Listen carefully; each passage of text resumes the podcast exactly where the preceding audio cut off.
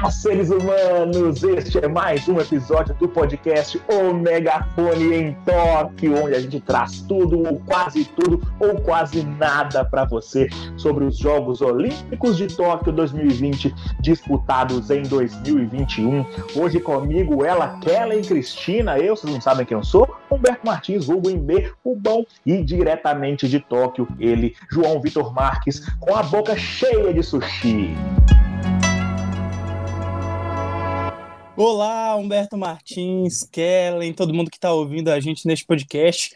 Você deve ter percebido, você que está escutando aí, o Humberto hoje falou até um pouquinho mais baixo, gritou menos na abertura, porque quem está comandando a nossa nave durante a gravação deste podcast é nosso querido Rafael Alves, o Rafa, e não a Luísa. A Luísa não pode estar com a gente neste momento, porque está tirando algumas fotos. Enfim, Kellen também impõe um peso nesse podcast, então a gente percebe que o MB vai estar um pouco mais comportado.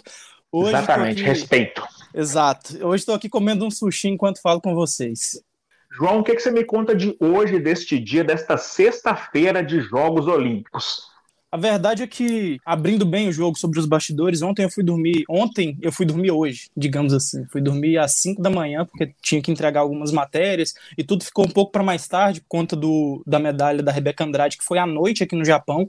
Então o processo demorou e tinha algumas matérias para produzir para o impresso. Então, hoje e amanhã foi um pouco mais parada para mim. Teve o vôlei masculino que venceu, venceu e convenceu um jogo contra os Estados Unidos, um adversário fortíssimo. É, e à tarde eu fui para o boxe e consegui acompanhar o grande Abner é, avançando às semifinais e garantindo pelo menos a medalha de bronze para o Brasil. Inclusive, esse vai ser um tema que a gente vai abordar bastante, com um pouco mais de profundidade, né, em B, Kellen, é, falando um pouco sobre a representatividade das medalhas que o Brasil tem conquistado aqui em Tóquio. Exatamente. Antes de abordar especificamente esse assunto, eu gostaria de chamar aqui para a prosa a nossa Kellen Cristina para falar do nosso futebol feminino que infelizmente se despediu dos Jogos Olímpicos de Tóquio. Olá, Kellen. Olá, pessoal. É um prazer estar aqui de novo com vocês, falando de Olimpíada. Eu não tenho nenhum sushi por aqui para eu poder comer, mas tem uma mexerica, tem umas frutas brasileiras. Saudades, né? viu? ô, ô, João, mas você que tá chique aí com o seu hashi e os seus sushi originais legítimos japoneses. Eu queria aproveitar e dar um recado para o pessoal que está ouvindo esse podcast, que nós temos no Super Esportes, todos os dias, nas primeiras horas da manhã, um resumão da madrugada com os principais fatos aí para quem não conseguiu ficar acordado a madrugada inteira. Essa pessoa que vos fala está fazendo este resumo todos os dias pela manhã. Então, eu convido a todos, quando quiser saber, acordou, quer ficar atualizado sobre Tóquio, é só dar uma olhadinha lá no Super Esportes. Porque a gente começou, a gente teve uma noite com algumas notícias tristes, né? Como a eliminação do Baby no judô, o Rafael Silva, que vinha de duas Olimpíadas com medalha, mas em Tóquio, o caminho dele ele teve pela frente ninguém menos que uma das lendas do judô mundial, que é o francês Ted Riner, e aí ele não passou. Foram 45 segundos de luta, e aí acabou a Olimpíada para o Baby. É, a, a, Maria Suelen também se machucou, não vai poder fazer a repescagem pelo bronze. Então, o judô hoje foi, foi assim de notícias um pouco tristes para o Brasil. E aí veio amanhã, o sol raiou no Brasil, com a noite caindo no Japão, e nós perdemos a seleção brasileira nos Jogos Olímpicos, a seleção feminina. É, foi uma grande decepção, não pelo adversário, porque o Canadá é uma das seleções mais fortes é, no futebol feminino. Inclusive, foi o Canadá que, que, que tirou o bronze do Brasil há, há, cinco anos, né, na Rio 2016. Então, assim, não é que seria fácil, mas a decepção talvez tenha sido pela produção da seleção brasileira, que já vinha até com uma, uma queda de produção contra a Zâmbia, ou a gente ter que reconhecer o, o poderio do adversário, assim, o esforço do adversário, a Zambia fez um jogo muito bom contra o Brasil, mas o Brasil já teve uma queda de rendimento ali. E aí veio a, a partida contra a Holanda, a gente voltou a se empolgar, porque era uma equipe muito forte, o Brasil fez um bom jogo, mas na hora do mata-mata é aquilo que eu conversei no outro podcast que eu participei aqui com vocês, Aí a bola que não entra, acabou o sonho, tchau, não adiantou nada ter goleado a China lá na estreia. Né? O sonho do, do ouro olímpico acabou e talvez de um, do fim né, de, uma, de uma geração aí que tanto nos deu esperança, que foi formada pela Formiga e pela Marta. A gente tem que reconhecer essas, principalmente essas duas atletas, não só elas, né, como a Cris também, que não ficou, não foi para esses jogos, né, elas são é, ícones do futebol feminino brasileiro, formaram aí a, a essa geração e são especiais para o desenvolvimento do esporte, para que meninas que começam a jogar bola possam se espelhar, possam sonhar em ser futuras Martas, Formigas e etc. É vida que segue o esporte é assim, né? O esporte é um viaduto, um dia você passa por cima, outro dia você passa por baixo. E não falando só de decepções, a gente vai falar também de glórias. João Nossa, Vitor eu Marques. Vim, eu vim aqui, eu vim só hum. as notícias tristes, né, gente? Desculpa. Você trouxe aí é o. Eu trouxe as notícias tristes. o obituário olímpico de 2021 com Kellen Cristina. Contem comigo para mais notícias depressivas sobre os Jogos Olímpicos. Mas para levantar a bola desse podcast, levantar o moral e o astral, eu vou trazer João Vitor Marques, que vai falar sobre glória do esporte. Apesar dele ser um cara triste, amargurado, macambúzio, tristonho, obscuro, a gente vai falar de medalha, a gente vai falar de vitória, a gente vai falar, vai falar de glória, de pessoas que, infelizmente, quando não estão trajando seus uniformes de atletas, heróis brasileiros, não têm o devido respeito da sociedade. Quando são pessoas comuns, normais, andando dentro do balaio, dentro do shopping, dentro do supermercado, não tem o devido respeito, mas que tem se sobressaído nesses jogos. Explica para o nosso querido ouvinte sobre o que eu estou falando, João Vitor Marques. Humberto, antes de qualquer coisa, antes de falar sério, que honra ser introduzido por você como uma pessoa que vai tentar levantar o astral desse podcast, hein? Tá vendo? Você passou aí oito, nove episódios dizendo que eu só trazia notícias tristes, que eu vou trazer mais a Kellen aqui para conversar com a gente sempre, que aí ela traz a notícia triste e eu falo Conte alguma comigo. coisa boa, né? Ô, João, na minha, a, a gente assim, usa você para alegrar porque é o famoso que tem para hoje. Na Entendi. minha terra tem um ditado que fala: para quem está afogando, jacaré é toco. Então, é, não tem tu, vai tu mesmo. Então, tudo bem, deixando isso de lado, vamos falar de coisa séria, vamos parar de falar de bobagem aqui, porque é justamente isso, Humberto. É, esse foi um tema que a gente pensou em trazer para este episódio, aproveitando o gancho que o Abner Teixeira nos deu. O Abner é um atleta negro e que garantiu pelo menos a medalha de bronze. Ele, durante a entrevista é, na zona mista para a gente, reforçou, obviamente, que é guerra e que ele vai atrás do ouro, que só quer desistir com o ouro. Mas, enfim, mais uma medalha conquistada por um atleta, por um atleta preto. Foi o que aconteceu com a Rebeca Andrade na ginástica, uma prata histórica, e a gente falou sobre isso no nosso último episódio. Quem não acompanhou, volta lá, escuta, vai nas suas plataformas preferidas de, de áudio, de podcast, porque foi um episódio muito interessante que a gente falou também sobre saúde mental, enfim. A gente está falando de muita coisa séria, né, Embe? E também a gente queria reforçar aqui a importância dos atletas nordestinos, que a gente vive num país racista, a gente vive num país xenofóbico. Quem está brilhando. Machista, machista. Machista. Mas a gente vê que dos nossos sete medalhistas, a gente tem a Raíssa Leal, que é do Maranhão, no skate. A gente tem o Ítalo Ferreira, que é do Rio Grande do Norte. Ele conquistou a medalha também. A gente tem, pensando nos atletas pretos, como a gente já citou aqui, né? Tem a Rebeca Andrade e tem agora o Abner. Então, a gente percebe como essas pessoas, como o próprio Humberto falou, que no dia a dia, como pessoas comuns e não os ídolos de esporte, são e somos, porque eu posso falar como nordestino, tão vistos com maus olhos essas pessoas estão brilhando em Tóquio e eu acho que é muito representativo para a sociedade em que a gente tem vivido, especialmente nos últimos anos no Brasil. A gente teve também o Kelvin Hoffler no skate, né, João? Que também não é nenhum nórdico, né? É... E talvez entre aí na nossa estatística. É, eu acho que é importante a gente falar, para quem está ouvindo e não está vendo a minha cara preta aqui no, no, no vídeo, é importante eu me, me expressar e, e, dar aqui um testemunho de que o racismo ele existe, ele é muito presente e as pessoas têm mania, às vezes, para negar uma coisa que está tão explícita, falar que não existe racismo no Brasil, que é um argumento que beira aí a, a, a canalice, né? A, é, é, tudo de ruim que, que, que eu poderia descrever aqui, porque as pessoas têm, têm mania de resumir o racismo só quando existe uma ofensa, uma injúria, quando alguém chama um cara daquele bichinho que sobe em árvore, e as pessoas não veem que, que o racismo é um, um sistema que ele exclui direitos das pessoas.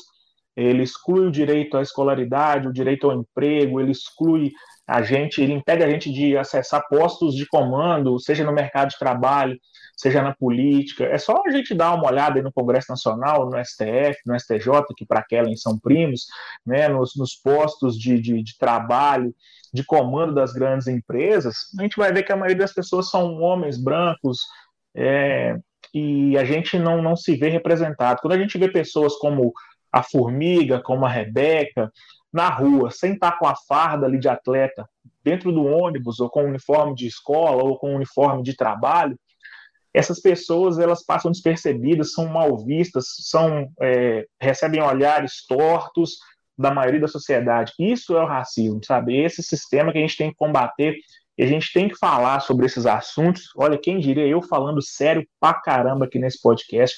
Então eu queria parabenizar mais uma vez, a gente falou aqui, só uma pincelada ontem é, sobre a medalha da Rebeca.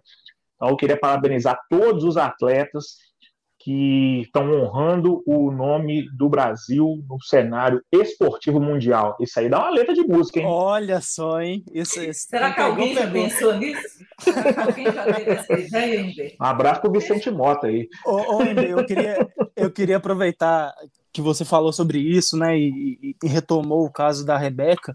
Eu perguntei para a Rebeca, logo depois de ela ter ganhado a medalha de prata na ginástica, no individual geral, sobre a representatividade da conquista dela e sobre é, quem ela se torna agora, ainda mais agora, como medalhista olímpica, no sentido de ser um, um símbolo, um marco. Acho que vale a pena a gente colocar esse áudio para escutar e o que, que ela tem para dizer.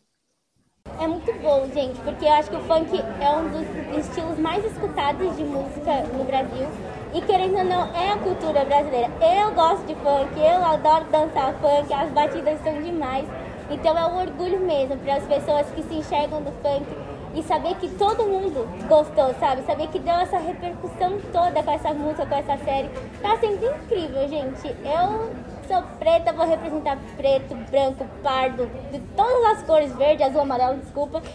E, e é um orgulho. Eu acho que o esporte não tem que ter isso, sabe? Você tem que representar todo mundo. Você representa todo mundo. É, as pessoas se espelham em você, elas querem ser você, elas querem ser parecidas com você. Então, é isso. Você faz o melhor para você e para os outros. E eu acredito que eu tenha feito isso hoje, trazendo minha música para cá.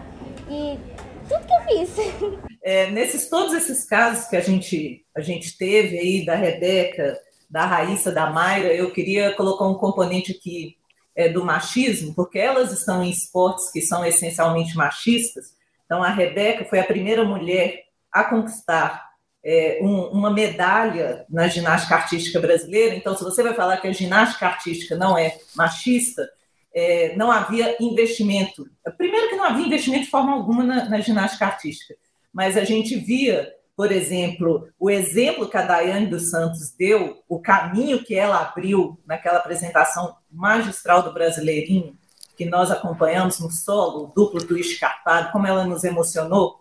E aí a Rebeca tinha 9, 10 anos quando ela viu a Daiane fazer aquela apresentação.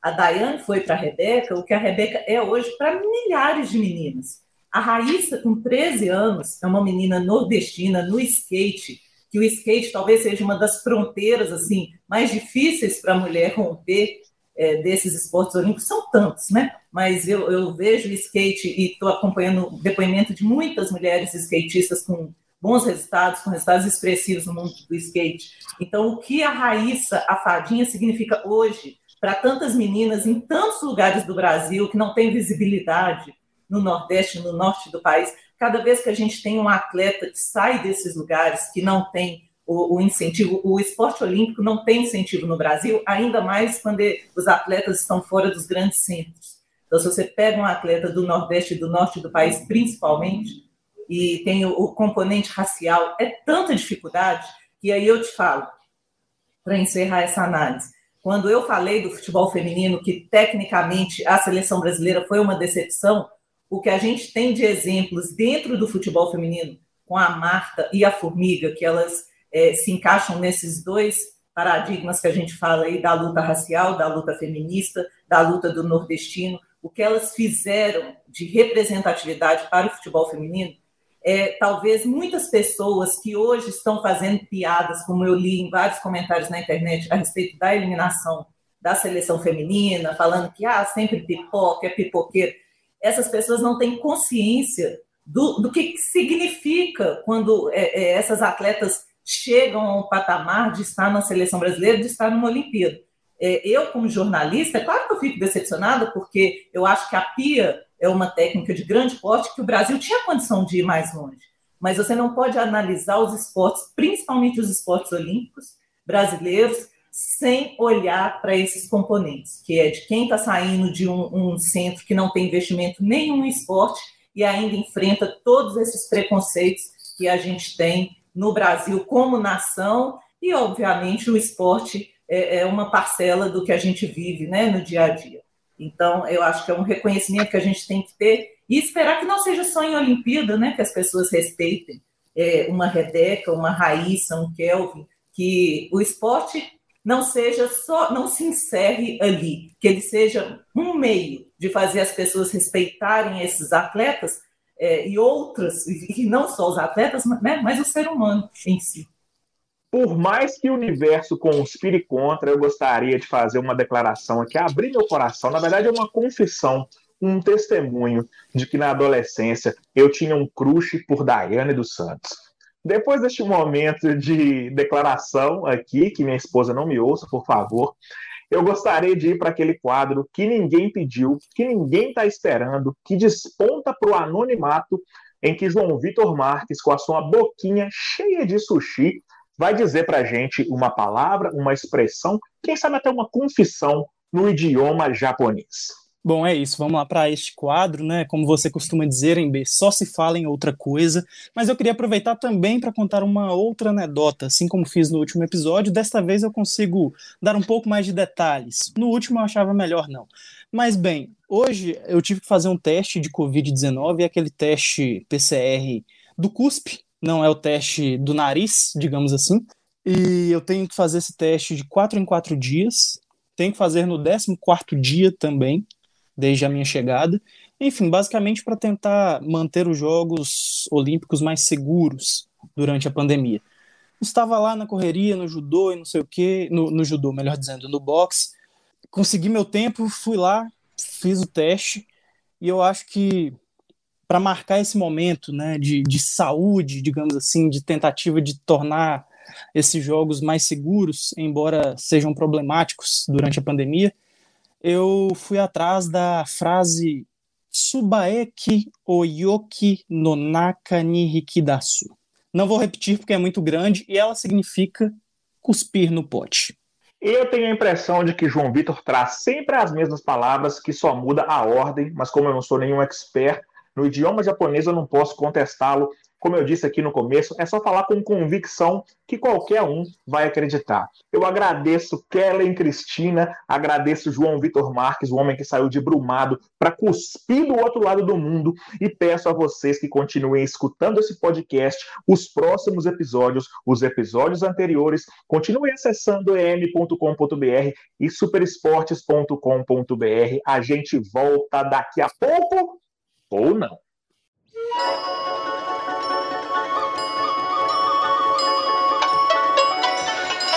Você que está aí em casa, no carro, em qualquer lugar, pode acompanhar nossa cobertura completa da Olimpíada em superesportes.com.br, em.com.br e no jornal Estado de Minas. Ah, aproveita e segue a gente nas redes sociais. Somos arroba superesportesmg no Twitter, Facebook, Instagram e no Quai. Esta edição foi produzida e apresentada por João Vitor Marques e Humberto Martins. A edição é de Luísa Rocha e a identidade visual é de Hudson Franco. O Megafone é um podcast original do estado de Minas que homenageia o megafone usado por um funcionário do jornal em 1930, durante a transmissão do Brasil na Copa do Mundo em Montevidéu, no Uruguai. Naquela época, as informações em tempo real da partida contra a Iugoslávia chegavam à redação via telefone e eram repassadas a uma multidão em frente à sede do jornal por meio de um megafone e de um grande placar. nosso primeiro ao vivo da história em competições esportivas. Até o próximo!